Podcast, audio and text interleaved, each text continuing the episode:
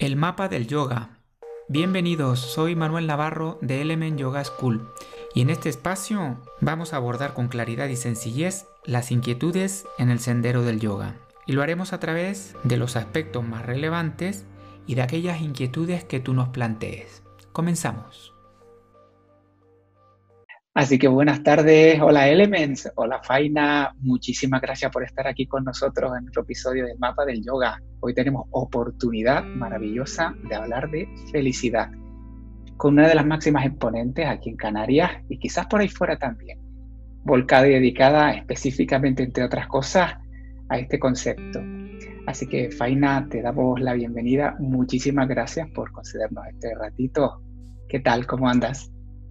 Muy bien, muchas gracias a ti, Manu, por invitarme, darle un saludo a todos los Elements y es un placer, es un placer para mí compartir un ratito contigo y bueno, y hablar de algo a lo que me he dedicado en estos últimos años. Total, total. Cuéntanos primero quién eres, Faina. La gente se sitúe un poquito más que presentarte yo. Casi prefiero que, que tú misma nos cuentes quién eres. Bien. Pues soy Faina Pulido y soy fundadora y directora de Happiness School. Y a lo que me dedico, así decirlo, eh, es a difundir pues, la neurofelicidad aplicada y el bienestar integral para el crecimiento pues, personal y también profesional y empresarial. Wow. Dicho de esa manera, yo me voy a poner en, la piel de algún oyente y dirá, ¿neuro qué? ¿Happy qué? Eh, aterrízanos en palabras para los cristianos. Es decir, ¿qué significa lo que, lo que haces? Eres especialista aplica, de forma aplicada en felicidad, en neurofelicidad. ¿Digo bien? Sí. ¿Qué significa eso? Es muy fácil de entender, la verdad. Verás, ah, Manu, cada año surgen nuevas investigaciones sobre qué es lo que hace a un, a un cerebro feliz. Y la neurofelicidad pues consiste en esto, ¿no? son herramientas que la ciencia nos ha demostrado que realmente incrementan nuestro nivel de felicidad. Obviamente, para que esto suceda, tenemos, tiene que haber una intencionalidad, o sea, tienen que, tienen que ser actividades intencionales que practiquemos durante mucho tiempo, igual a lo largo de toda nuestra vida. ¿no? ¿Te refieres a generar hábitos, Faina? Sí, generar hábitos. De forma intencionada. De forma intencionada y durante largos periodos de tiempo. ¿Y qué pasa con la espontaneidad? ¿Qué pasa con la espontaneidad? ¿en, qué, sentido? Eh, Como es, de una forma intencionada, es decir, ¿dónde queda el papel de simplemente ser espontáneo, sí, para, para trabajar este tipo de cosas hay que generar intención. Mm, claro, porque, a ver, hay determinadas actividades, determinadas herramientas, existen muchas herramientas que la ciencia pone a nuestra disposición, que igual ya conocemos, obviamente, porque eh, son herramientas bastante simples y que igual ya tenemos el concepto de, pero cuánto lo estamos aplicando en nuestro día a día, ¿no? Entonces, cuando digo intencional es porque tenemos que hacer un esfuerzo realmente por llevar todas estas por integrar todas esas herramientas en nuestro día a día. Mm, si yo quisiera integrar las herramientas, esto es como una receta, un mira, debería ser esto, esto y esto, o un cúmulo de simplemente de, de cositas que van de una forma desorganizada a hacerse. ¿Cómo podría introducirme yo en la idea de decir, oye, pues mira, cultivar la felicidad de una forma eh, pues ordenada o así, con intención, ¿cómo, cómo, me metería en eso? Sí, es decir, nosotros tenemos una cajita de herramientas y lo que nosotros tenemos que probar, cada individuo es un ser, eh, cada, cada individuo es único, ¿no? un ser individual y único. Entonces nosotros tenemos que probar que realmente a nosotros nos funciona, porque lo que igual te, está te funciona a ti, Manu, a mí no me funciona tan bien. Entonces se trata de explorar y quedarte pues, con aquellas herramientas que realmente a ti te sirvan para incrementar tu estado de bienestar, de salud y felicidad. Y eso, para ello, como vuelvo a repetir, para ello hay que haber una intención de explorar pues, diferentes escenarios y quedarme con el que realmente a mí.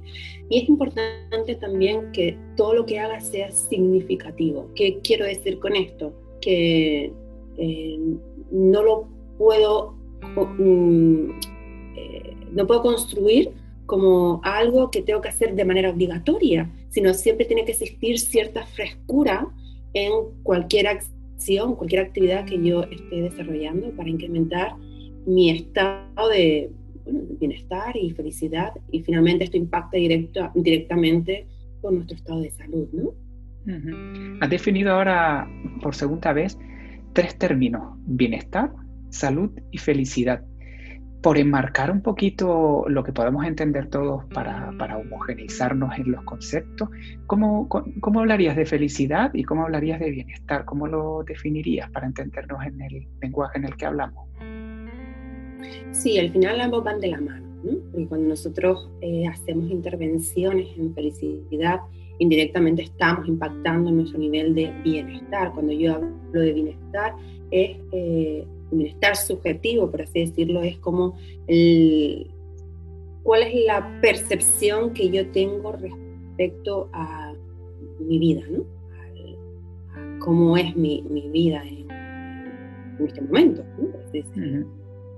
Cuando hablamos de felicidad, eh, la solemos vincular o suele estar vinculado a un estado, eh, a una emoción principalmente, ¿no? A una emoción o a un estado de ánimo. Y la felicidad, digamos que es una ecuación donde intervienen muchos actores y se trata de un estado, de un estado que nosotros eh, entrenamos, llegamos a ese estado, llegamos Gracias a las investigaciones en el conocimiento del cerebro, hoy sabemos que la felicidad es un estado al que se llega a través de la conexión de ciertos circuitos neuronales diseñados por la evolución para eh, llegar a ese estado. ¿Llegar a ese estado? Si llegamos, ¿nos quedamos ahí o salimos y entramos? En, porque tampoco hay que, mm, otra de las cosas que creemos, porque igual eh, desde pequeño hemos estado escuchando, es que es un sitio al que yo llego y ya yo llego y ya me bajo, ¿no? Dice stop, me bajo en esta parada y en esta parada me quedo y no, no, no, tampoco es así. La felicidad no es el final, es el principio. La felicidad es el camino. A partir de aquí ya entonces todo se empieza a colocar en nuestra vida, ¿no? Entonces no hay que entenderlo como eh, esa estación a la que llego y cuando bajo ya soy feliz, porque eso es un poco lo que nos han vendido y en muchas ocasiones esto hasta nos condiciona eh, y impacta de manera negativa, en, es un lugar al que casi no voy a poder llegar nunca, ¿no? Y no es así, es simplemente la felicidad es, el propio camino, ¿no? Y eso es lo que hay que entender. Se suele vivir más como un anhelo, ¿no? a ver si soy, yo quiero ser feliz, trabajo por la felicidad, voy a ver si consigo ser feliz. Y evidentemente me gusta mucho entender, como dices tú, que es un camino. Eh, la felicidad se da paso a paso. Sí que a lo que nombras me hace pensar en la idea de, que no es un destino simplemente que también en instantes o momentos que haya uno podido conquistar la felicidad. Eh, te lo pregunto desde el punto de vista tuyo o digamos de tu gremio en ese sentido. Y cuando adquieres un estado de felicidad, ¿En ese estado te quedas o de ese estado te vas? ¿Cómo, cómo se vive visto desde esa manera? No, a ver, nuestra vida, nosotros fluctuamos, ¿verdad? No, no siempre estamos, eh, días estamos arriba, días estamos abajo, ¿no? Y vamos como una montaña rusa. Y lo que tenemos que aprender es a gestionar de manera adaptativa esa montaña rusa. Quiero decir, la felicidad, como te dije, no es una emoción, no es un estado de contentamiento, ¿no? Sino que es que nosotros abracemos todo, todas nuestras rango de emociones y que incluso aún estando en una situación de pérdida, nosotros logramos tener esa estabilidad, ¿no? Por lo tanto, la tristeza, eh, la rabia, todo este tipo de emociones que no vamos a ponerle el calificativo de malas eh, porque todas son constructivas, todas las emociones vienen a contarnos algo y a partir de ahí tomar acción sobre algo, ¿no? al final no es más que mera información sobre algo que nosotros tenemos que profundizar, cambiar, mejorar, pulir o eh, para poder seguir evolucionando y creciendo, ¿no? Entonces, eh, lo que quiero decir es que no hay una, no se, no se disocia ¿no? la felicidad con un estado de, eh, con no sentirme triste o no sentir rabia, no, no, nada de eso. Eh, tenemos que aprender a, a fluctuar, a fluctuar de una manera adaptativa, pues esos picos emocionales que vamos a tener a lo largo de toda nuestra vida, ¿no? Porque nos van a pasar cosas, ¿verdad? Y eso no lo podemos prever. Esta es la salsa de la vida, si no pasa nada, esto, esto sería aburrido, ¿no?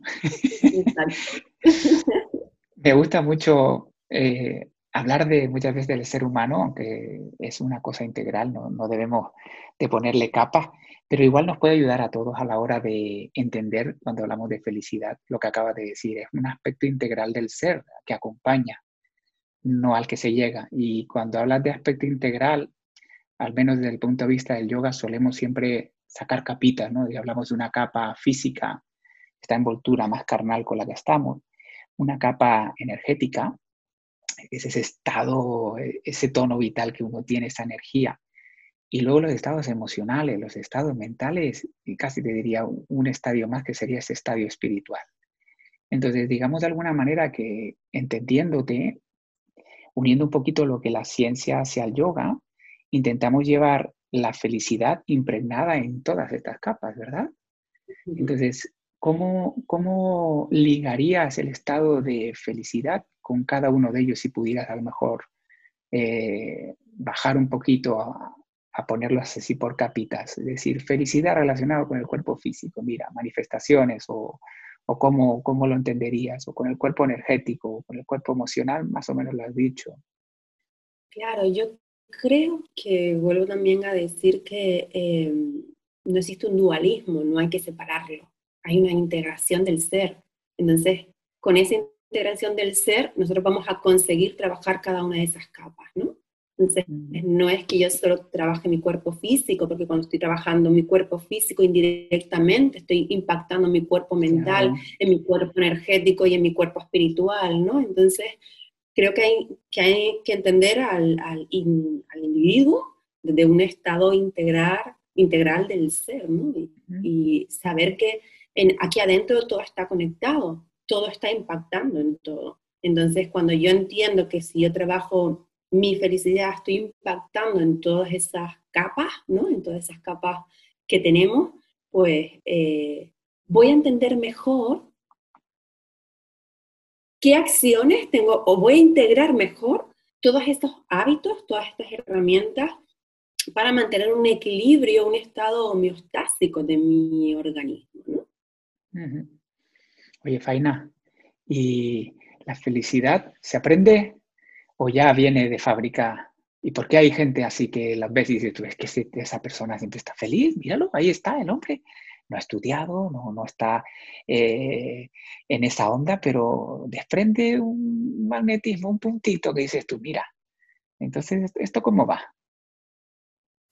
Sí, la felicidad se entrena y se, entrena, día a día, ¿no? Cada día nosotros tenemos que, que entrenar nuestra felicidad. Yo siempre las hago el símil de un músculo. Si yo quiero desarrollar un músculo, pues tendré que ir al gimnasio a levantar mancuerna, ¿verdad? Y si voy un día y un mes no, pues obviamente eso no va a crecer, ¿verdad? Pues agujeta, agujeta. Pues y la felicidad no, da agujeta la felicidad, ¿no? El trabajo sobre la felicidad. Me hicieron esa pregunta y me causó eh, mucha ¿Ah, simpatía, ¿no? Me hicieron una pregunta, ¿la felicidad da agujetas, no? Era una persona muy vinculada al mundo del deporte y, me quedé así como, reflexionando esta, esa pregunta y te digo que sí, la felicidad da agujetas si estamos vinculadas a una felicidad hedonista. Ajá, eso, explica eso bien, a ver. La felicidad más basada en la búsqueda del placer. Entonces, esta sí que ¿Eso es felicidad o eso es otra cosa? Eso forma parte de la felicidad, pero no podemos basar nuestra felicidad únicamente en la búsqueda del placer, porque entonces sí que eh, nos vamos a frustrar en, eh, nuestro intento porque nunca vamos a llegar. Y por una simple causa, nosotros tenemos un sesgo que viene, que viene de fábrica, de nuestra mente, que es la adaptación hedonista. Si nosotros buscamos solo nuestra felicidad en la búsqueda del placer, entonces nos vamos a adaptar, porque tenemos mentes que con el tiempo se adaptan a las cosas. Entonces siempre voy a estar en la búsqueda de algo más, ¿no? Y la resiliencia, por eso, ahí queda resiliencia, frustración, eh, apego, desapego a todas esas partes, como tú antes decías, no definir las malas, pero sí que de alguna manera que son las que uno de alguna manera instintivamente huye, ¿no? Entonces entiendo que el hedonismo sí es una parte, pero no lo ocupa todo en, la, fotografía. ¿Y cómo miro hacia las otras partes? Danos una receta, Faina. yo, quiero ser feliz. A ver, yo quiero ser feliz. Yo me siento desdichado. ¿Qué, dime, ¿qué hago yo? ¿Dónde voy? ¿Dónde leo? ¿Dónde está Faina? ¿Quién me ayuda con esto? Que se me queda grande. no te puedo decir que hay una receta, y yo siempre digo que no hay una receta para nada ni para hacer un, un queque, ¿verdad? Porque como yo siempre digo, aun teniendo los mismos ingredientes para hacer un queque, no siempre te sale igual, ¿no? Igual de sabroso, porque muchas ocasiones va a intervenir cuál es mi estado emocional en el momento en el que yo esté haciendo ese queque, ¿no? Entonces, para mí, eh, recetas, las únicas es la del queque, y aún así nadie te garantiza que el resultado siempre sea el mismo, ¿no? Aún usando los mismos ingredientes. Yo te diría que, a ver, cuando hablamos de felicidad, el concepto de felicidad es muy complicado definirlo, Manu, porque ha sido abordado por muchas disciplinas y además, eh, cómo tú entiendes la felicidad es diferente a cómo lo entiendo yo, ¿no? Igual que cada uno de los seres humanos, que somos únicos y exclusivos, va a entender su felicidad de manera eh, individual. Entonces yo te diría que hay, la ciencia lo que nos ha, nos, ha enseñado es que hay tres dimensiones que nosotros podemos trabajar para construir nuestra felicidad, ¿no? Que una es una vida placentera, que no significa que tengamos que basar nuestra felicidad en la búsqueda del placer, sino en tener una plena conciencia de nosotros mismos con objeto de experimentar emociones positivas tanto de nuestro pasado como de nuestro presente como de nuestro futuro. La otra es construir una buena vida. Y esto está vinculado a desarrollar, descubrir nuestro potencial y desarrollarlo, ¿no? Y aplicarlo en cada una de las áreas de nuestra vida. Está muy vinculado a esa búsqueda, saber identificar muy bien nuestras fortalezas y virtudes y hacer uso de ellas en nuestro día a día, en cualquier ámbito de nuestra vida. Y la tercera está muy vinculada... Antes de que hables de la tercera, déjame hacerte una interrupción que a lo mejor algún estudiante también, como yo, diría. Y para construir esa buena vida, ¿cómo podría, cómo podría trabajar el encontrar para lo que sirvo, para lo que no sirvo, qué fortalezas tengo, qué, qué, qué instrumento le darías a una persona para que pudiera trabajarse un poco se mirara en ese espejo interno y reconociera sus áreas? Sí, es una pregunta interesante porque no es fácil. Descubrir cuáles son nuestras fortalezas de carácter no es fácil porque las tenemos tan innatas en muchas ocasiones que es hasta complicado decir, y esto nos puede llevar a una insatisfacción vital, ¿verdad? El decir, yo no sé para qué sirvo, que soy bueno. Y a lo largo de mi experiencia profesional, mano, esta pregunta yo la suelo hacer mucho, no solo a mis alumnos, sino cuando he hecho procesos de selección también, cuando voy a incorporar a personas dentro de una organización. Y, no es tan fácil de responder y da igual, no es eh, ni el cargo, ni la edad, ni el conocimiento que traiga, ¿no? Porque, bueno, pues, da igual que tenga 20, 25, 30, 35, 40, 45, que te vayas a, te vaya a entrevistar para un una cuestión técnica un puesto muy técnico, un puesto directivo. Es una pregunta que les cuesta, ¿sabes? Es como, mm, bueno, eh, no sé muy bien, ¿no? No saben muy bien corresponderlo. Yo te diría que hay ejercicios como muy, independientemente de que hay herramientas que te miden, que puedes eh, medirte cuáles son tus fortalezas, te pueden dar una orientación, porque además tiene una lógica aplastante. Si yo hago uso de mis fortalezas y virtudes en mi día a día, cuánto, y esto la ciencia nos ha demostrado que es así, que nuestra emoción positiva se eleva, ¿no? Si yo hago uso de mis fortalezas y virtudes en mi día a día, así como en mi trabajo también, ¿no? Te diría que hiciese un listado de cosas en las que realmente nosotros nos consideramos que somos buenos. Y aquí esta parte de nuestro ego, eh, lo elevamos y lo dejamos salir, ¿no? Y que, y que él tome el control de en qué es bueno realmente. Que se pavonee por la habitación, ala. Exacto. O sea que sí, que, que realmente escribamos en cosas que nosotros creemos que somos buenos. Luego hacer otro listado de cosas que yo hago y que eh, me generan una emoción positiva, ¿no? cosas que, en las que yo me siento como muy conectado con lo que estoy haciendo, ¿no? De todo ese, todos esos listados, de todas las cosas que yo vuelque ahí en ese listado, escribirlo, hay que escribirlo, identificar aquellas actividades que yo paso más tiempo en estado de flujo, en estado de flow, eh, para, voy a explicar en qué significa este estado, para quien igual no, lo sepa. Bueno, esto es un concepto que viene de uno de los padres de la psicología positiva, que es Mihai, cuya, cuyo apellido a mí me es imposible pronunciarlo porque es muy complicado. Em, y él decía que se entiende por un estado de experiencia óptima. ¿Qué significa un estado de experiencia óptima? Pues ese estado en el que yo estoy tan inmerso en la tarea que estoy haciendo que no sé si ha pasado una hora, dos horas, era de día, ahora de noche, ¿no? Ese estado que seguramente eh, las personas que nos están escuchando han identificado en algún momento en el que se han encontrado en este estado de flujo, ¿no? Pues eso nos va a permitir dar como, tenemos como un mapeadito de cosas que, eh, en las que nosotros destacamos, somos buenos o, o tenemos una fortaleza ahí. Y si queremos hacer, seguir como profundizando un poquito más y decir, quiero rascar un poco más, eh, hacer un 360 grados. ¿Qué significa esto? Pues eh, decirles a personas que nos rodeen, alguien de mi familia, algún colega de curro, eh, algún amigo, mi pareja, que me diga cuáles son, cuáles consideran ellos que son mis tres principales fortalezas. Les explicamos un poquito en qué consiste una fortaleza. Y bueno, pues que nos digan tres cuáles consideran que ellos que son las tres principales fortalezas nuestras. Entonces ya, tenemos como una dimensión muy grande y con mucha información sobre cuál pueden ser mis fortalezas. Luego están, obviamente, test que te miden, pues pueden ser tus fortalezas, ¿no? Pero bueno, esto es una manera también de poder medirlas.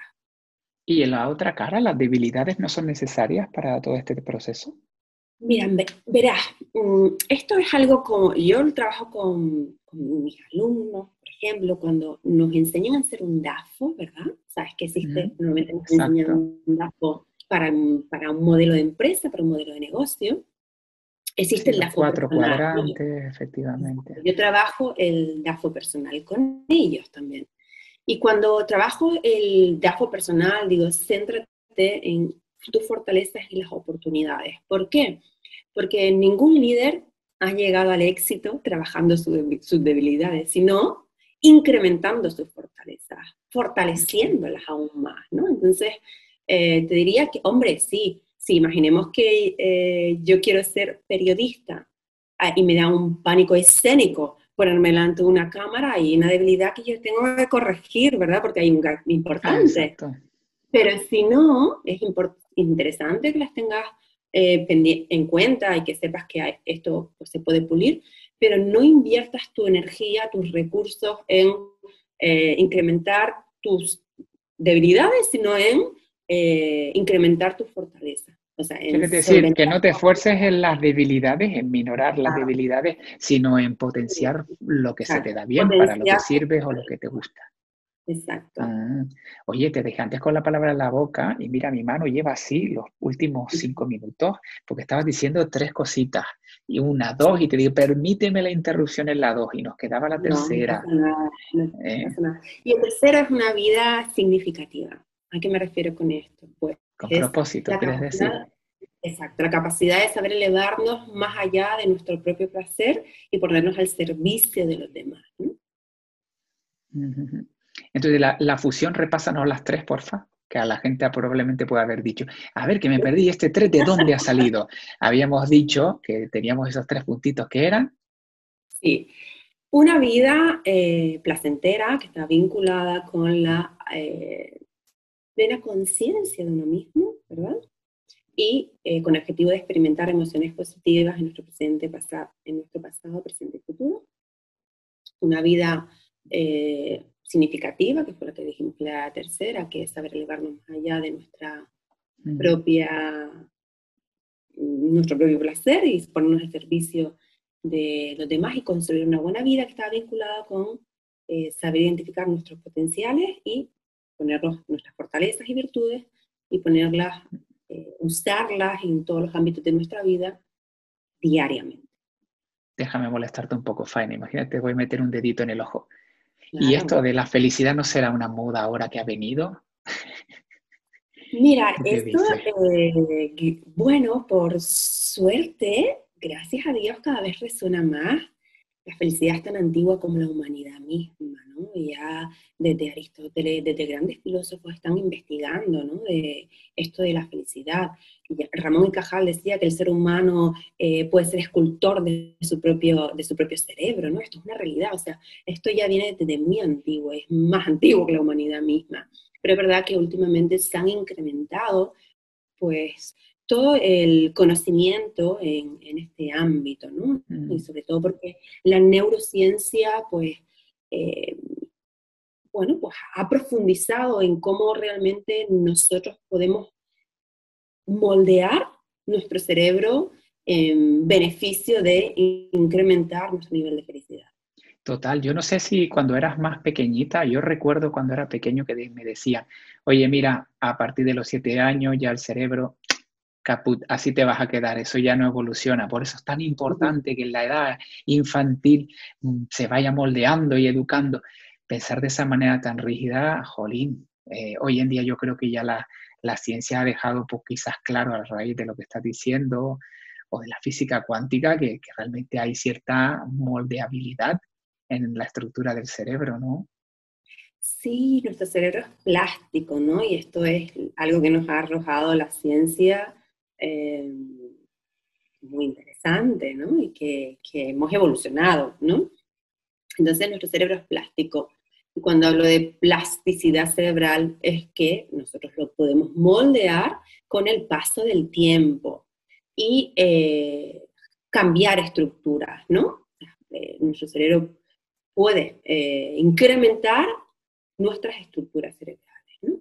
Con mm. determinados tipos de actividades, herramientas que son útiles para generar más conexiones entre eh, nuestras neuronas.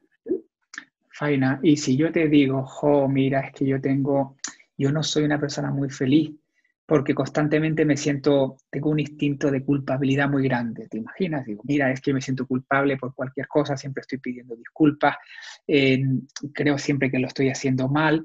Si yo me valoro así, la pregunta a la que voy es, para muchas personas, compis y estudiantes, ¿cómo cambio un hábito cuando no es beneficioso para mí? Algo tan arraigado que marca tu carácter, es parte de tu personalidad, está tan impregnado en tu tejido que viaja contigo, ahí donde estás, es como, como, como un perfume, ahí donde estás y ahí llega esa cara de mal humor siempre, o esa persona retraída y a la defensiva siempre. ¿Cómo se cambia un hábito complejo de esto, algo tan arraigado? Porque entiendo que habrá que hacer un esfuerzo, como antes decía, en términos de la felicidad. Probablemente una persona no encuentra un estado de felicidad teniendo pues ciertos hábitos destructivos o contaminantes o tóxicos, ¿no? ¿Qué opinas con esto? Mm. Em, muy interesante también lo que me comentas, Efectivamente, la culpa está muy vinculada con nuestro autoconcepto y nuestro, nuestro autoconcepto va a determinar nuestro nivel de autoestima. Entonces, ahí tenemos que hacer un trabajo, ¿no? Y para empezar, yo siempre digo que los pilares del, del crecimiento es el autoconocimiento. Entonces, nosotros tenemos que rascar desde dónde estamos actuando, ¿no? Porque a partir de aquí yo voy a poder cambiar determinados patrones, principalmente mentales, ¿no? Y que en muchas ocasiones esos patrones mentales vienen determinados por determinados tipos de pensamientos que se basan en muchas ocasiones en creencias que tenemos, de que tenemos tan arraigadas que no nos damos cuenta de que a día de hoy no son reales, porque no las cuestionamos, ¿no? Entonces ahí hay que hacer como un trabajo de empezar a, a, autoconocernos a nosotros mismos, que parece que es algo como muy básico, que tenemos muy claro, pero te das cuenta de que no, no lo tenemos tan claro, ¿no? Saber identificar qué es lo que nos mueve, por qué nosotros actuamos de una determinada manera, por qué nosotros tenemos un determinado comportamiento, ¿no? Pues es pararnos a investigar todo esto y a partir de aquí yo puedo cambiar determinados patrones de pensamiento, ¿no? Con técnicas, pues hay muchas técnicas aquí, eh, técnicas, por ejemplo, vinculadas a em, teorías de reconstrucción o de eh, la terapia cognitiva conductual, nos suele ayudar muy mucho en todos estos cambios de patrones de pensamiento, que no es otra cosa que cuestionarnos nuestros pensamientos y cuestionarnos pues nuestras creencias, ¿no? Total, total. Con lo que estás diciendo y te metes en el terreno también del autoconocimiento, que de alguna manera ahí me siento como me llega un eco. Eh, creo que de esa manera, en esa parte de autoconocimiento, muchas herramientas como puede ser la meditación, yoga, hasta todo lo que es los avances que se han hecho sobre técnicas respiratorias, puede venir muy bien también, yo creo, para reforzar eso, ¿no? Y, y, realmente es la oportunidad en el mundo compulsivo en el que nos estamos sumergiendo de encontrar ratitos, espacios para generar una escucha activa. E igual que bueno a veces uno escucharse, también antes dijiste algo que me parece yo creo que muy interesante en el viaje. No vivimos solos en una burbuja. Muchas veces encontrar el apoyo de un hombro amigo o amiga, de algún familiar o de una pareja o incluso de los propios hijos o padres, ¿no? Eh, creo que debe ser también como muy rico para que también te alimenten la posibilidad de que puedas reconocer pues, hábitos tóxicos o incluso los buenos que puedes reforzar y, y poner más en alza, ¿no? ¿Qué opinas de eso? De, este tipo de, herramientas, yoga, meditación y demás cuando llegan ahí. Sí, de hecho, una de las herramientas que la ciencia nos ha eh, puesto en evidencia por el impacto que tenemos, que el impacto que tiene en nuestro estado de eh, felicidad, para incrementar nuestra felicidad, es que el control mental. Nosotros tenemos que hacer uso de actividades y herramientas que nos, ayudan a tener ese control mental y aquí el yoga, aquí la meditación, aquí la respiración, pues juega un importante papel.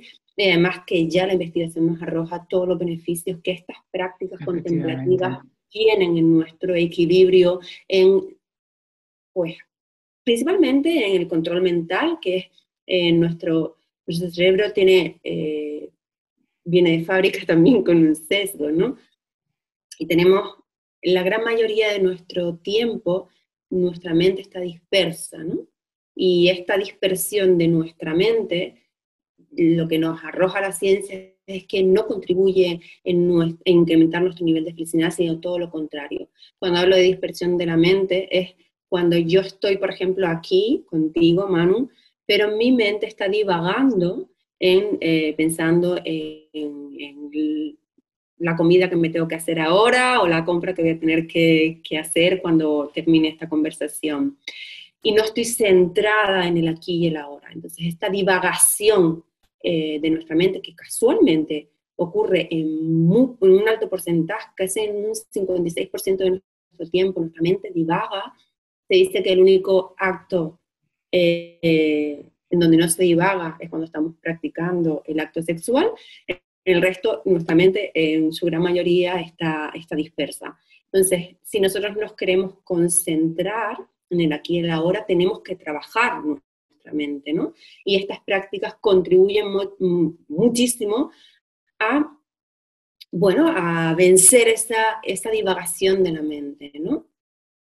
Total, además. Porque eh, se, se activan unas determinadas zonas de nuestro cerebro, que es la red neuronal, que hacen que cuando nosotros no, estemos, no estamos concentrados en algo, pues eh, divagamos. Al decir lo de, lo de la red neuronal, me hiciste recordar no son recientes, pero bueno, de alguna manera sí que llegaron recientemente a mi vida a estudiar un poquito sobre, sobre neuronas, porque de alguna manera siempre uno habla del aspecto mental, las neuronas, y luego ya pone otros aspectos como emocional, y uno siempre suele mirar al pecho, al corazón y esa zona.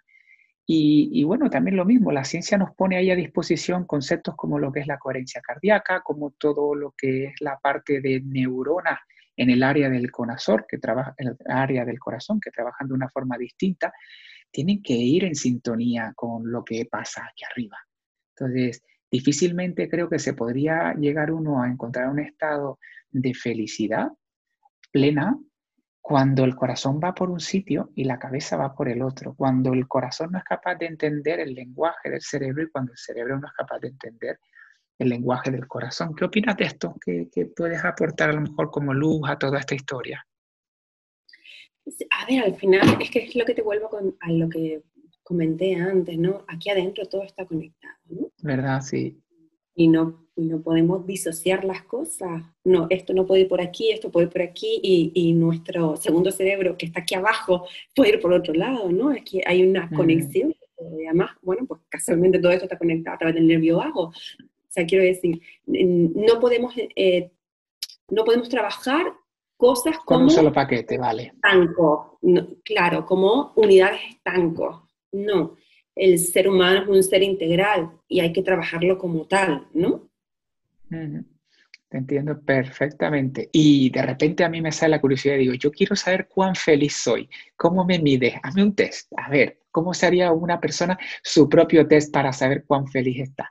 mirándose al espejo, suficiente. bueno, yo creo que con mirarte al espejo eh, ya tienes una respuesta, ¿verdad? ya creo que a veces nos dice, nos dice mucho, ¿no?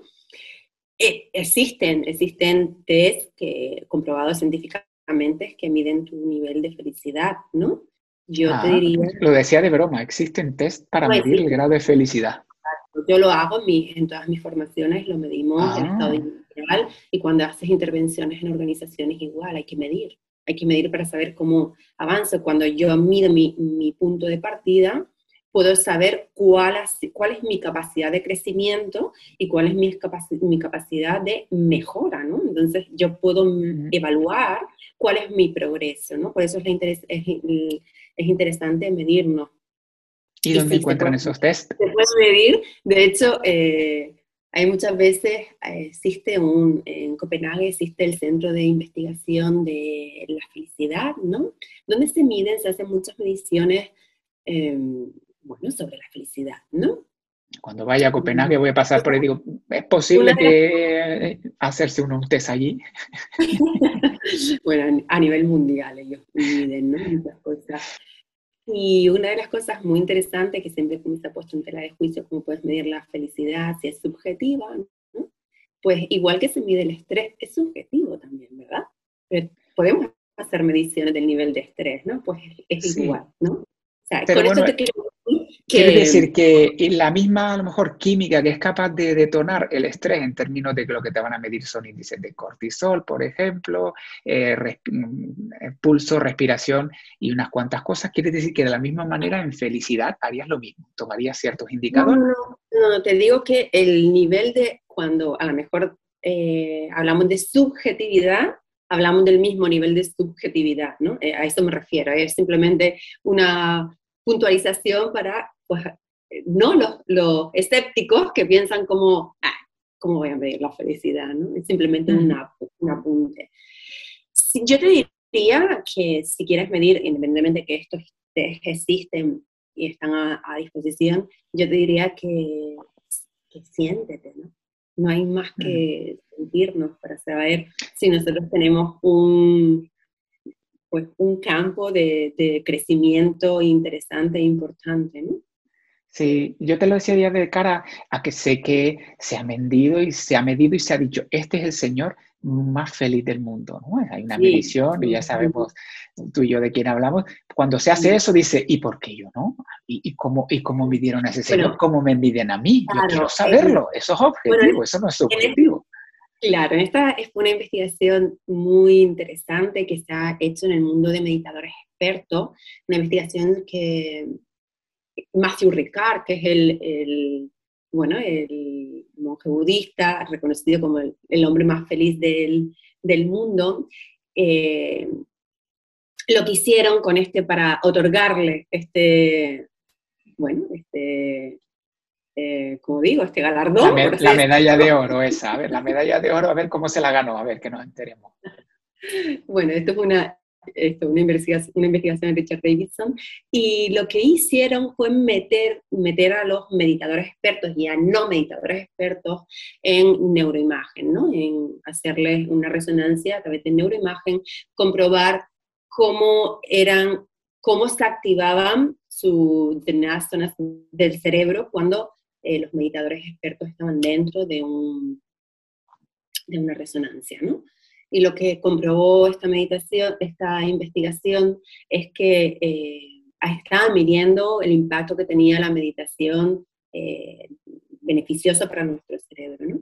Entonces lo que comprobaron es que, eh, bueno, este, mm, Matthew Ricard, pues los niveles de activación cerebral eran pues bastante interesantes, pero bueno, lo que arroja esta investigación interesante es que cuando nosotros meditamos, no eh, estamos con una práctica contemplativa, lo que hace es que se activan muchas zonas de nuestro cerebro que directamente desactivan la red neuronal por defectos y nos llevan al momento del aquí y el ahora. Y lo que se demostró es que no solo cuando los meditadores estaban dentro del escáner meditando, sino que esto se producía incluso después de eh, cuando no se encontraban meditando. Por lo tanto, los efectos de la meditación van más allá que el simple hecho de estar meditando en ese momento. Mm, qué interesante. Entonces, de alguna manera sí que existen instrumentos para que el curioso que pueda investigar y diga, yo que yo quiero hacer un test de felicidad. Claro, es feliz instrumentos que miden la activación de nuestro cerebro ante determinadas eh, acciones, ante determinados eh, pues, hábitos o herramientas que estamos utilizando para incrementar nuestro nivel de felicidad. Todo esto, todo esto hay un, eh, todo está mm, basado en investigación científica, o sea, todo esto se ha demostrado de manera científica. Todas las actividades, como la práctica de la gratitud, como la técnicas contemplativas, la meditación para el control de nuestra mente, como la práctica de los actos bondadosos, como las prácticas vinculadas a estilos de vida saludables, hábitos saludables, como todo esto realmente impacta en nuestro eh, nivel de felicidad. Mm. A mí me gusta, y si me dejas aportar un granito, desde que empecé a practicar yoga hace ya un montón de, un par de décadas, recuerdo que al principio llegué a hacer este experimento de, en mi época había mercromina, hoy en día se usa la cristalmina que es para las heridas pero que es transparente. Cuando se usaba la mercromina, que era muy naranja, fuerte, casi roja, yo me acuerdo de poner un, jarrón de agua grande y cada vez que yo hacía una práctica de yoga le ponía una gota de mercromina al agua. Y claro, tú veías el agua y el agua siempre estaba blanca, ¿no? Pero el agua cada día que practicaba iba cayendo una gotita. Y como era muy regular, pues una gotita, una gotita. Pasó el tiempo y realmente el jarrón era rojo. Y yo siempre imaginaba que cada vez que echaba esa gotita era lo mismo que me pasaba a mí por dentro. Estaba cultivando algo que me iba transformando, que me iba cambiando. ¿no? Y de hecho, justo antes de empezar nosotros a charlar, nombraste algo que te vuelvo a sacar a colación y es lo que significa el proceso de transformación. ¿Crees que en el camino, y ahí te va mi pregunta, ¿crees que en el camino de la conquista de la felicidad se produce un cambio o se produce una profunda transformación? Es decir, que dejas ya de reconocer a patrones antiguos, eres ya otro, o eres simplemente una evolución. ¿Cómo va eso? ¿Me entendiste más o menos? Sí, sí, sí a ver, sí que se produce una transformación, porque realmente nuestro cerebro, nuestro cerebro se transforma, ¿no? Existe. Lo que pasa es que, bueno, como te dije antes, a mí muchas veces no me gusta hablar mucho de transformación, porque cuando eh, le dices a alguien que te vas a transformar, es como ya genera como un poco de resistencia, ¿no? Porque es como, esto lleva como mucha, mucho trabajo, ¿no? Transformarme sí, se produce una transformación que va vinculada a un cambio, porque va a cambiar, esto, esto, esto cambia, ¿no? Sí, la realidad que construyes, perdona que te interrumpa, y la realidad que construyes cambia totalmente. Es decir, tu relación contigo y con los demás genera una realidad que no se parece a la, de ahora. El, magnetismo y la atracción a los acontecimientos y personas que están a tu alrededor, todo eso cambia también. Entonces, evidentemente es que no... Cambia tu manera de relacionarte, como te has dicho, contigo mismo, tu manera de relacionarte con tu entorno y tu, tu manera de relacionarte con el mundo. Entonces, hay ahí una transformación. ¿no? Totalmente. Mira, Faina, que yo lo sé, pero yo sé que mucha gente no lo sabe. Yo sé que tú tienes por ahí un manualito y, determinados instrumentos y herramientas que también pueden ayudar a la gente. ¿Qué, puedes, de alguna manera, esa parte que tú tienes de impacto, de, ayuda a los demás, ¿cómo, cómo podemos nutrirnos de todo aquello que has construido en este viaje hacia la felicidad? Sí, aquí, así que te lo muestro, que tú no lo has visto, man. No, no, de hecho, yo quiero uno y me lo tienes que firmar y poner ahí unas letras que me ayuden a transformarme aún más. qué grande es, a ver, asómalo otra vez, porfa. Es enorme, qué formato. Uy, va. Y es, y es, denso. Wow, ¿eso qué es? ¿Un libro? ¿Es un manual? ¿Es un qué, qué, qué es eso? ¿Un recetario? ¿Qué es?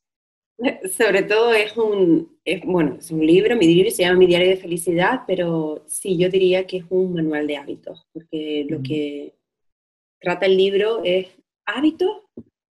Mi libro siempre, yo siempre digo lo mismo, mi libro tiene lo básico para que tú leas, lo esencial para que leas, que es ese para qué vas a aplicar el resto de hábitos que está en el libro. Es un entrenamiento de 90 días, son 90 eh, días, 12 semanas, en el que nosotros, entre 12 mm, semanas, sí.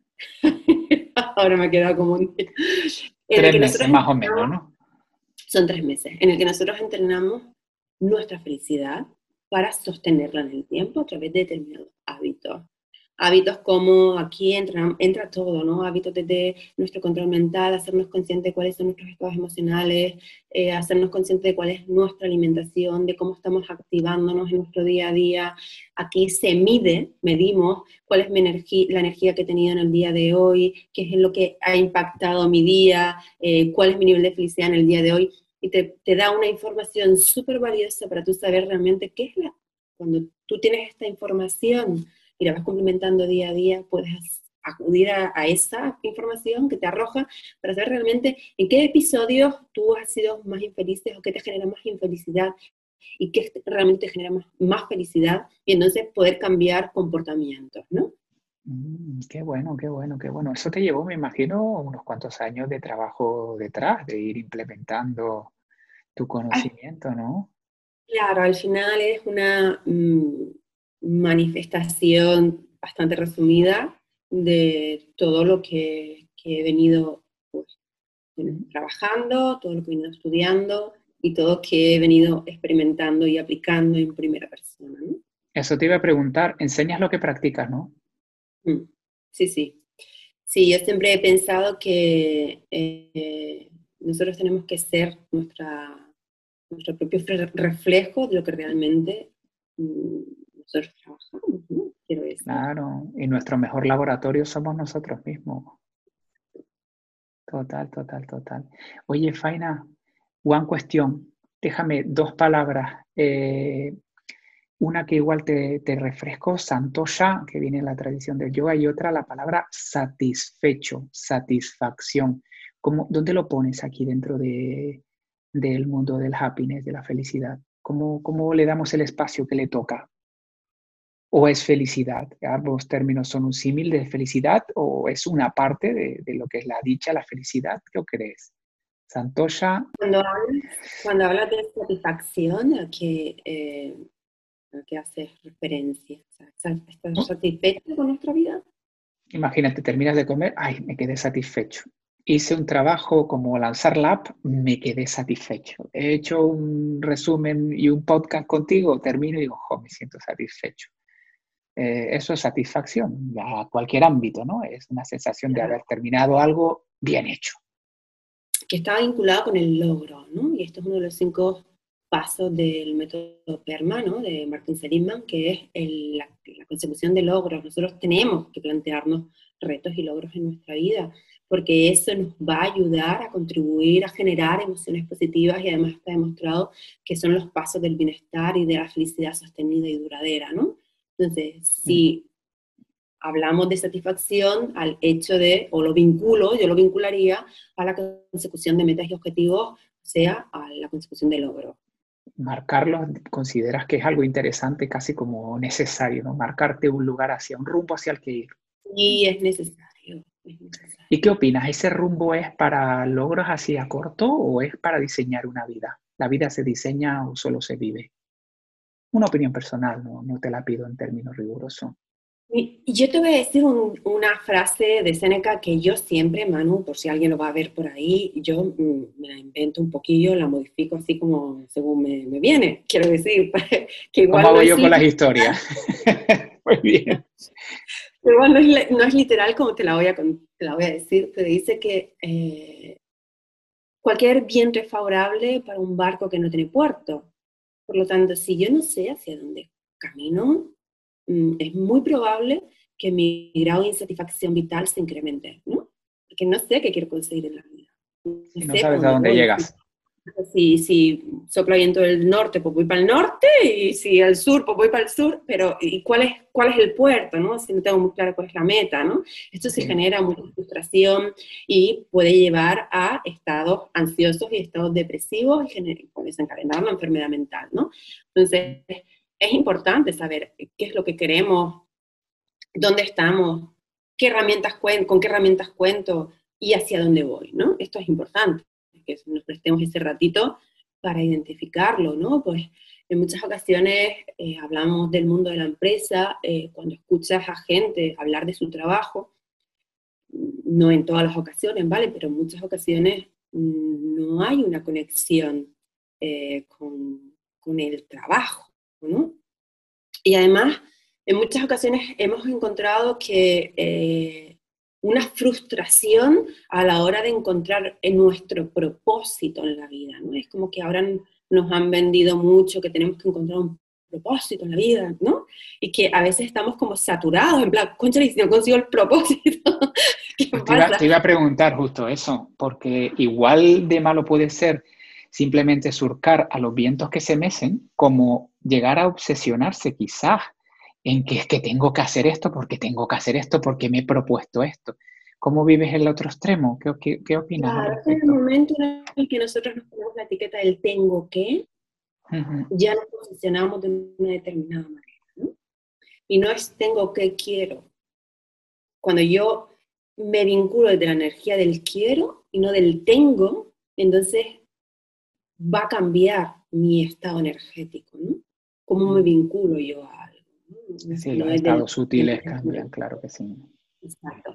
Entonces, el propósito no está vinculado con que tú tengas que hacer eh, una cosa eh, increíble en el universo, por así decirlo, sino, por ejemplo, si nosotros sabemos hacer uso de nuestras fortalezas de carácter y aplicarlas en nuestro entorno laboral, ya nuestro trabajo pasa a ser, eh, a no considerarlo un simple trabajo, sino ya empieza a tener un propósito, ¿no? Empieza a tener un significado para mí, porque además eso genera un, un impacto, ¿no? Cualquier trabajo genera un impacto, no solo a nivel organizativo, sino a nivel social. Entonces, cuando nosotros entendemos el para qué de lo que hago, y me vinculo a, en él, me vinculo a ese para qué desde mis propias fortalezas, poniendo, haciendo uso de mi fortaleza, entonces mi trabajo se convertirá en un propósito y en, y en Total. podremos alcanzar el ikigai, ¿no? Lo que los japoneses eh, hablan del ikigai, ¿no? Mm no es necesario ser emprendedor para alcanzar el Ikigai o ser empresario para alcanzar nuestro Ikigai. Nosotros lo podemos alcanzar, eh, cuando hablamos del ámbito laboral, lo podemos alcanzar en, nuestro propio, en nuestra propia empresa. ¿no? Total. Define Ikigai, que sé que mucha gente dirá, ¿te ha dicho qué?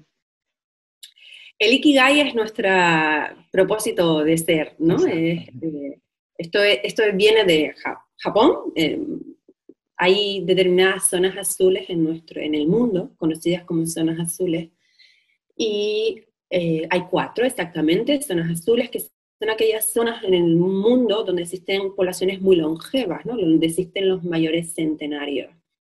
Y dos son las más conocidas, una está en Sicilia y la otra está, que seguramente le sonará a la gente, que es en Okinawa, ¿no? una isla al sur de Japón. Y aquí, eh, bueno, pues lo que hicieron fue descubrir por qué esta población era tan longeva.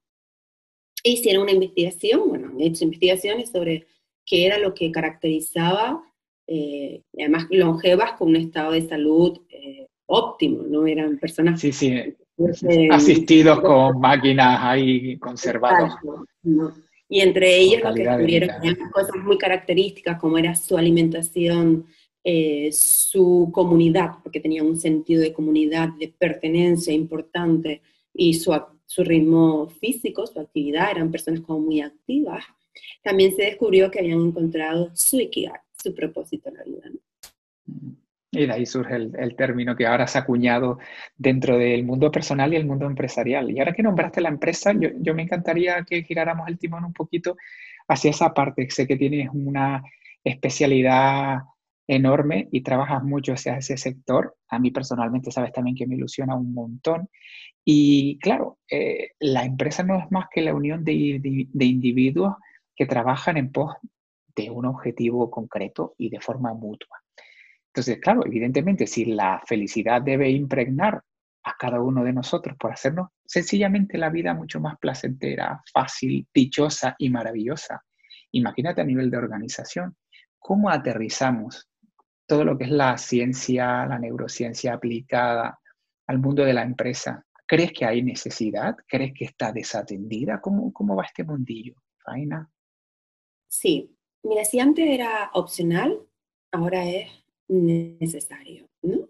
Antes se recomendaba que tú trabajases una cultura de bienestar y felicidad dentro de la organización y ahora no es una recomendación, ahora es necesario trabajarlo. Estamos en un escenario mm, complejo, ¿verdad?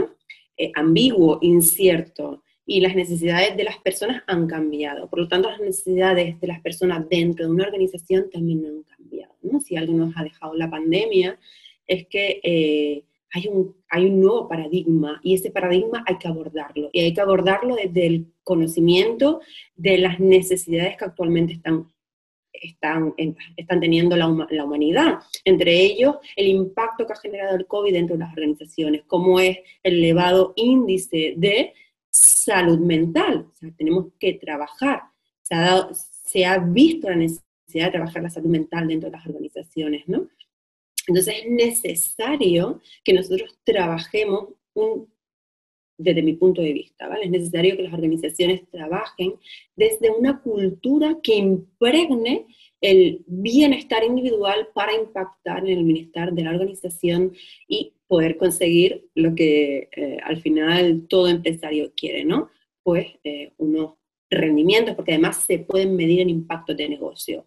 Esto se mide en impacto de negocio y por supuesto que que, existe un retorno, ¿no? De, claro, sí, sí. Cuando hablamos de felicidad en la empresa, hablamos de un 50-50, quiero decir, existe un 50 eh, de responsabilidad de la empresa, existe un 50% de responsabilidad del individuo, ¿no? Cuando dices de la empresa, también son personas con nombre y apellido. Estás hablando de la cabeza visible de la organización, entiendo yo, ¿no? Porque la empresa, al fin y al cabo, son las personas pero nombras ese 50%, estamos hablando de, implementar el, la cabeza directiva y de ahí supongo ir hacia abajo. ¿Quieres decir Cuando hablamos del 50% es que la responsabilidad no sola, que muchas veces le ponemos la pelota en el tejado de la empresa, ¿no? Que es mi jefe, es que mis compañeros, es que es mi, es que es que es que este hace que yo sea infeliz en mi propia empresa, ¿no? Entonces, mm, por mucho que mi empresa me ponga todas las herramientas y todos los recursos necesarios para que yo sea feliz en mi puesto de trabajo, hay una parte que depende de mí, que yo soy corresponsable, ¿no? Y si yo no lo trabajo, si yo no trabajo mi felicidad, pues entonces es complicado que llegue a ese matching de 100% entre el 50 que aporta la empresa y el 50 que aporto yo, ¿no? En la en la empresa existe corresponsabilidad, una responsabilidad por la empresa, pero también una, una responsabilidad personal, yo como individuo, ¿no? Y es aquí donde tengo que, que, hacer mi parte, la que a mí me corresponde, ¿no? ¿Y cómo está ese panorama actualmente en el mundo empresarial, ya que tú estás bastante cerca de ello? Hay bastante conciencia, hay mucho trabajo, y ya crees que las organizaciones ya han puesto manos a la obra, saben cómo hacerlo, hay programas de esto, ¿cómo va? Bueno, hay programas de esto, pero cada vez hay más conciencia. Pero es verdad que todavía no, hay una implementación como sería interesante que hubiese. ¿no? Todavía.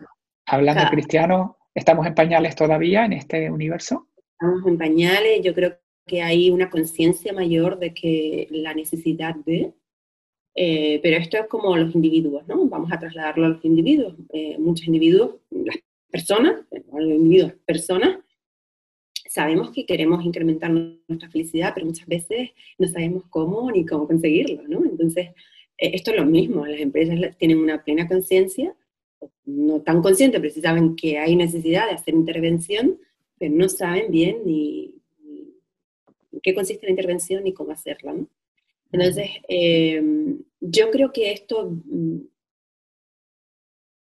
si vamos al, vamos un poquito más atrás, ¿no? Y vemos la necesidad bien establecida ya de Naciones Unidas.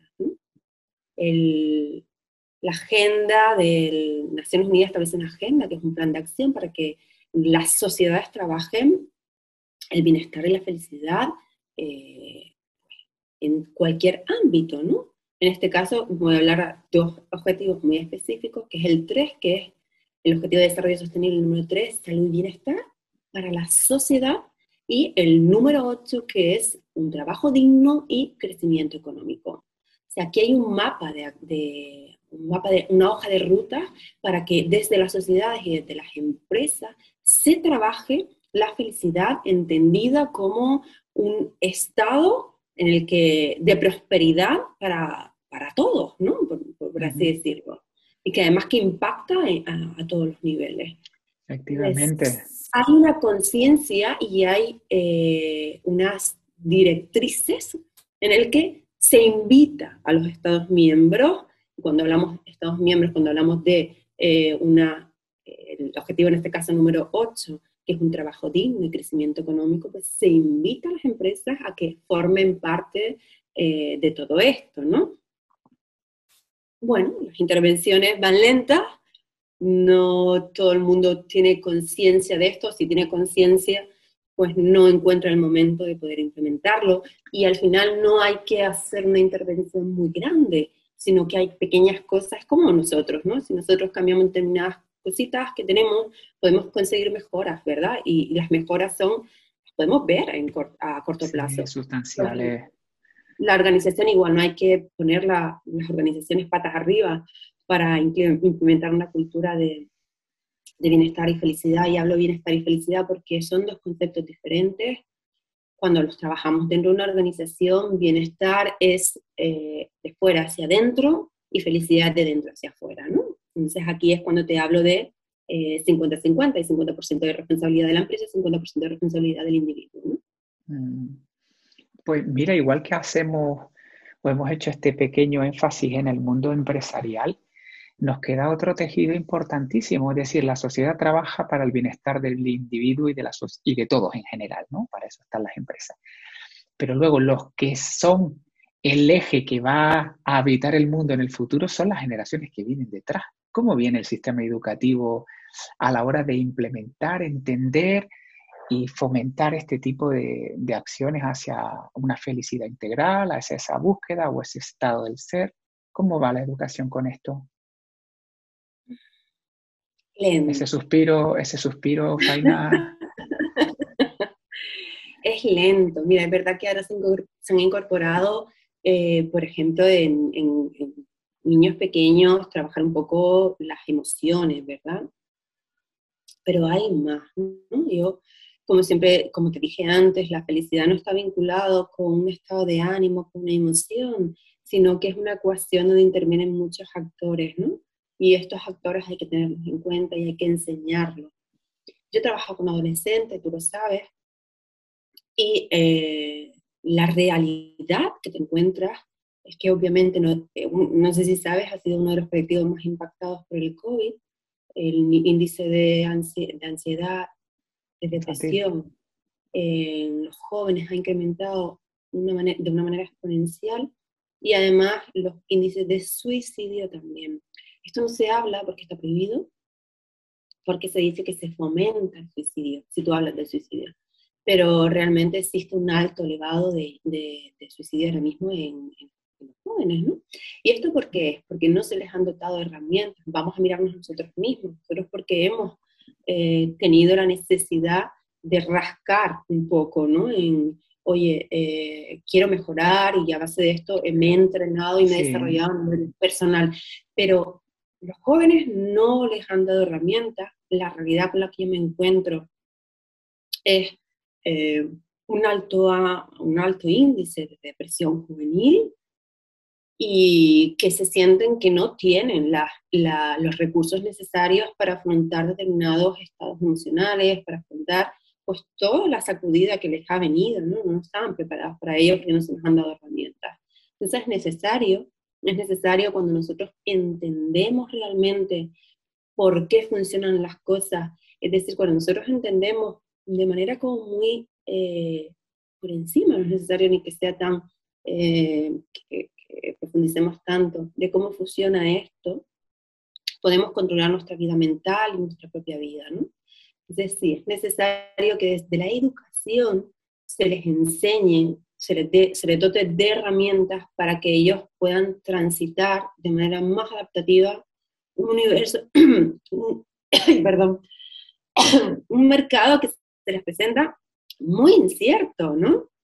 que, y ambiguo, porque no, muchos están estudiando, perdón, no saben muy bien, eh, teniendo en cuenta lo que ven, que son noticias todo súper positivas, ¿verdad? Porque todos los que vemos en las noticias o todo lo que leemos, ahí hay, todo es positivísimo. Entonces, siempre ha sido así, ¿no? Me parece que la, la media y las noticias siempre son, son la cara dura y lo que más impacta, ¿no? Nunca hablamos, parece, de las noticias buenas. No suelen ser portada de los anuncios, ni de los periódicos, ni de las revistas, ni de los informativos, pero es verdad que eso. ¿Consideras entonces que en el sistema educativo hay un agujero, no solo en educación emocional, sino en términos de acercar herramientas de conocimiento propio a los estudiantes, a la gente más joven, a, los que vienen detrás? Pero quizás es porque los propios formadores puede que no tenga los recursos como para poder trasladarlo. ¿Qué herramientas tienen los formadores propias para luego trasladarla hacia los estudiante, Faina? poco, es una... Uh, quiero que hay que, dar, que dotar de herramientas a todos. Yo, eh, por ejemplo, cuando trabajo con jóvenes, con adolescentes, bueno, jóvenes, yo suelo hacer alguna intervención con docentes, ¿no? Porque es importante también, de nada sirve que yo esté trabajando con ellos un programa de felicidad integral en el aula, si este, esto no los propios docentes lo asimilan, ¿no? Y, trabajan también desde ahí, construyen desde ahí, ¿no? Entonces, hay una intervención con docentes, pero ellos mismos te lo dicen, ¿eh? En mis sesiones muchas veces se me quedan los docentes dentro, y están los docentes dentro de las sesiones. Los consideran útiles entonces. Y al final de las sesiones, en muchas ocasiones me dicen, cuán necesario es, esto, ya no solo para los chicos, sino para nosotros mismos también, ¿no? Porque mm. es lo mismo, ¿no? Porque eh, no se nos ha dotado nunca, a nosotros no se nos dotó de herramientas. Entonces, bueno, pues hemos ido creciendo porque los que hemos querido rascar, pues eh, hemos profundizado, pero hay personas que no lo han hecho, ¿no? Y que carecen de herramientas que les ayuden, ¿no? Total, total, total. Oye, Faina, ¿y Yo creo que se deberían promover más acciones desde eh, los gobiernos, ¿no? Por así decirlo desde el organismo central, desde la que sea como impuesto desde la organización central, el que eso aterrice en tejido educativo, vamos, tanto para niños como adolescentes como para adultos.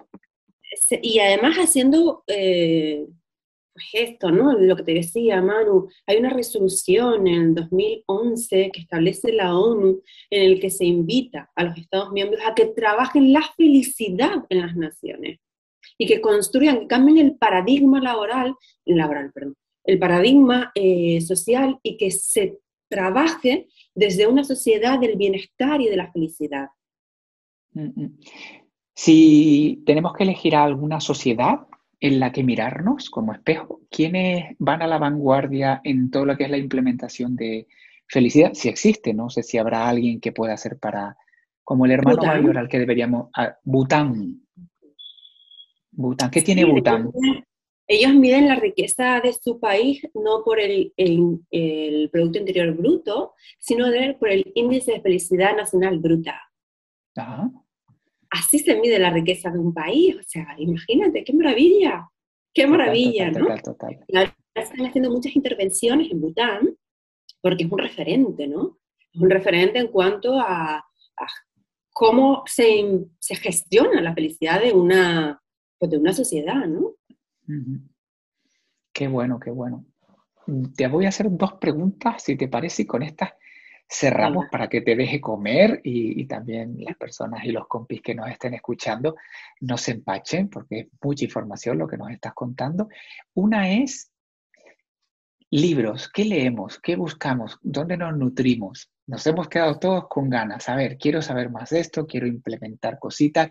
¿Qué hago? Aparte de los 90 días de Faina Pulido, por favor, es el primero en la mesilla. ¿Qué más? Bueno, ya ahora mismo tengo un programa bueno, interesante, sí, porque trabajamos 22 días, eh, durante 22 días, 22 hábitos de felicidad. ¿Online o eh, presencial? ¿Cómo va eso? Online. Todas las, ah, todas las mañanas llega un email a tu casa.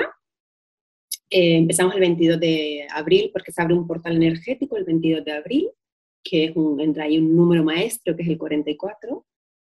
Y bueno, y, de, hecho esta va a ser la última convocatoria, es la segunda edición y la última convocatoria. Pues, ¿Dónde te encontramos? ¿Dónde lo encontramos? ¿Dónde, qué, dirección? Cuéntanos. En, mi, en mi, perdón, opinamos. en mi perfil en Instagram está. Pueden acceder a, la página, mi faina barra baja pulido, y ahí encuentras el programa Habitar tu Felicidad, que son 22 días 22 ah, hábitos de felicidad, 22 euros. Muy bien. Te llega un email a casa con el hábito, la base científica que hay debajo de ese hábito y la herramienta para implementar. Veo que es casi una forma de aprender implementando, ¿no? Muchas veces se dice que el aprendizaje no se fija si no se escribe, es darte el marco teórico donde puedes tocar, ver y mirar y luego poner en marcha. Todo lo que yo hago es así, Manu. Estupendo, Yo estoy especializada en neurofelicidad aplicada, por lo tanto, todo tiene que Hay que aplicar. claro. ¿Y, de algún referente así que, aunque no seas tú que digas tú, mira, en este universo estos padres o estas nuevas tendencias hay que mirarlas, hay que escucharlas, hay que leerlas? ¿De qué nos hablas?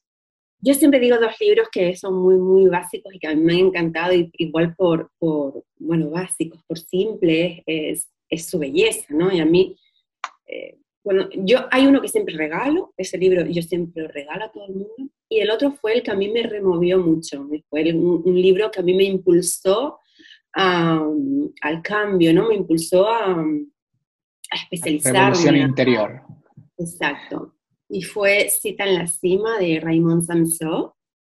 Ese libro a mí me... La cima. De Raymond Samson me gustó mucho. Y el libro que yo regalo siempre, siempre, siempre, porque me encanta, me parece que es tan bello ese libro y también es que él, como escribe él y cómo habla, es fantástico, pero es eh, El laberinto de la felicidad de Alex Rovira. Es un libro que te lees en nada.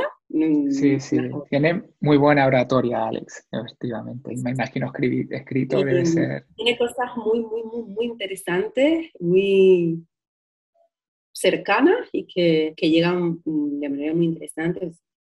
Qué bueno, qué bien. Y ya si quieres profundizar, bueno, es que luego hay muchos libros más, pero eh, Flow es un libro muy interesante también porque habla, bueno, de, cómo generar experiencias óptimas en nuestra vida y una de las eh, de los objetivos cuando nosotros trabajemos, trabajamos la felicidad es que nosotros seamos capaces de experimentar experiencias óptimas eh, no solo en un momento puntual, sino lo más recurrente posible en nuestra vida, ¿no? Son libros de psicología positiva. Qué bueno, pues mira, ahí ya tienen compis unos cuantos títulos para el que quiera profundizar. Aparte, Faina a disposición de todos ustedes para cuando puedan querer necesitar cualquier cosita. En Instagram es donde yo sé que se la encuentran sin ningún problema. Y la otra pregunta más que te querría hacer es, déjanos un mensaje motivador, danos inspiración, Faina. Un mensaje, vale. Yo, mira, principalmente yo diría que, que si nosotros, en nuestras manos está cambiar, ¿no? La felicidad, un 40% de, de nuestra felicidad depende de nosotros mismos, depende de nuestra actitud. Que tenemos el poder de, voy a usar la palabra transformarnos, pero tenemos el poder de transformarnos haciendo muy poquitas cosas. Quiero decir, no es necesario hacer grandes cosas para generar cambios plásticos en nuestro cerebro, ¿no? Y con pequeñas actuaciones, eh, pues, fíjate tú, hay mucha eh, investigación que dice que pequeños actos de bondad diarios moldean nuestro cerebro, ¿no? Yo les, hoy les dejo para quien, cuando escuchen esta, esta entrevista, les propongo un simple ejercicio para hoy, para que vean cómo realmente impacta pequeñas cosas que nosotros hacemos en nuestro estado de felicidad, ¿no? Y es eh, hacer un acto bondadoso para alguien. No, tiene que ser significativo. Nosotros a lo largo de nuestra día a día siempre hacemos como actos de bondad, ¿verdad? Agarrarle la puerta a alguien o decirle buenos días a alguien. No, eso tiene que ser significativo y hacerlo con conciencia, ¿no? Al final del día apunta cómo te has sentido para que tú veas, la investigación nos ha dicho, o incluso si ese día si quieres comprar algo para alguien y regalarlo, que cualquier cosa que pueda significar, eh, no tiene por qué ser algo muy costoso, ni, sino cualquier cosa, un café, que quieras regalarle algo, lo que sea, la investigación lo que nos dice es que estos hechos, invertir, por ejemplo, dinero, eh, no para nosotros, sino en otras personas, incrementa nuestro bienestar subjetivo y nuestro índice de felicidad. Entonces, quiero decir, prueben. Yo lo que les diría es, experimenten cosas, prueben cosas y quédense con aquellas cosas que a ustedes les viene bien e intenten que siempre sean significativas para ustedes y que les despierte pues em, curiosidad, ¿no? Que, que, que, que, sigas, que no te quedes, porque al final... Que estimulen.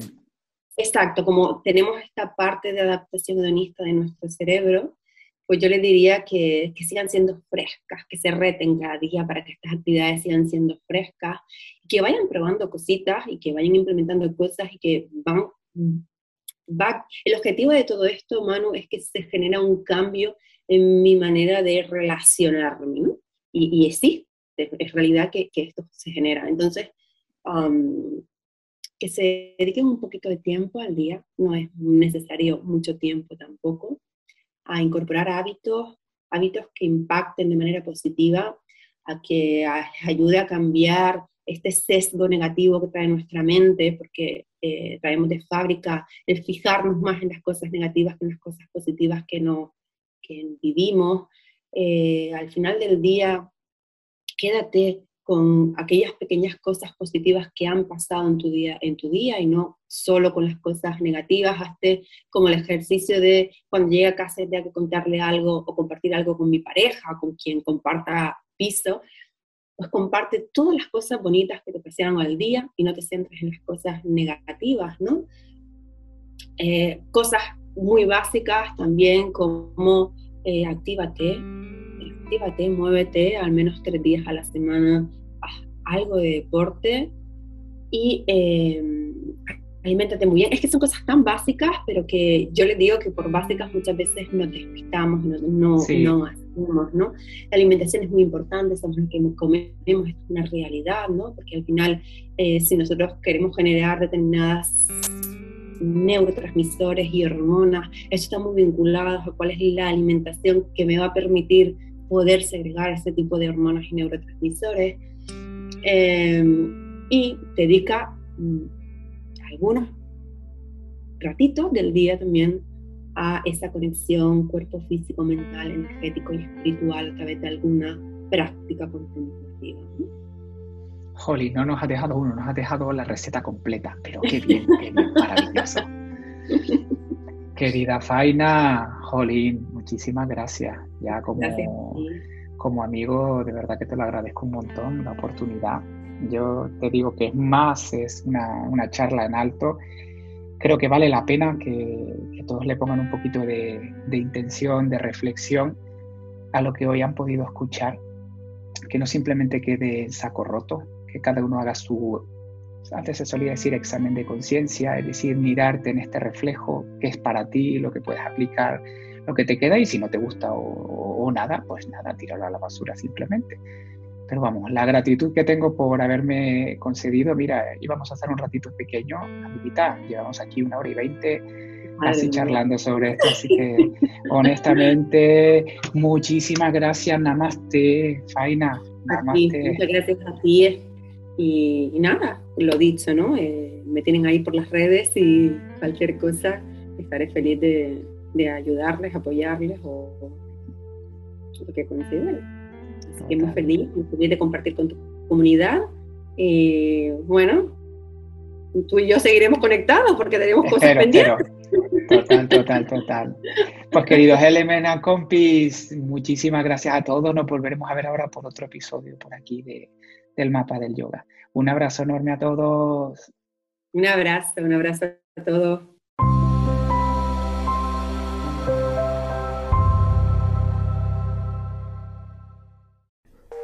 Gracias por estar ahí y servirme de inspiración. Si te ha gustado, puedes ayudarme haciendo tres cosas. Suscribirte al canal, recomendarlo y escribirnos si tienes alguna opinión o algún tema que te gustaría que abordáramos. Puedes encontrar más información de quiénes somos en www.elementyogaschool.com. Un abrazo.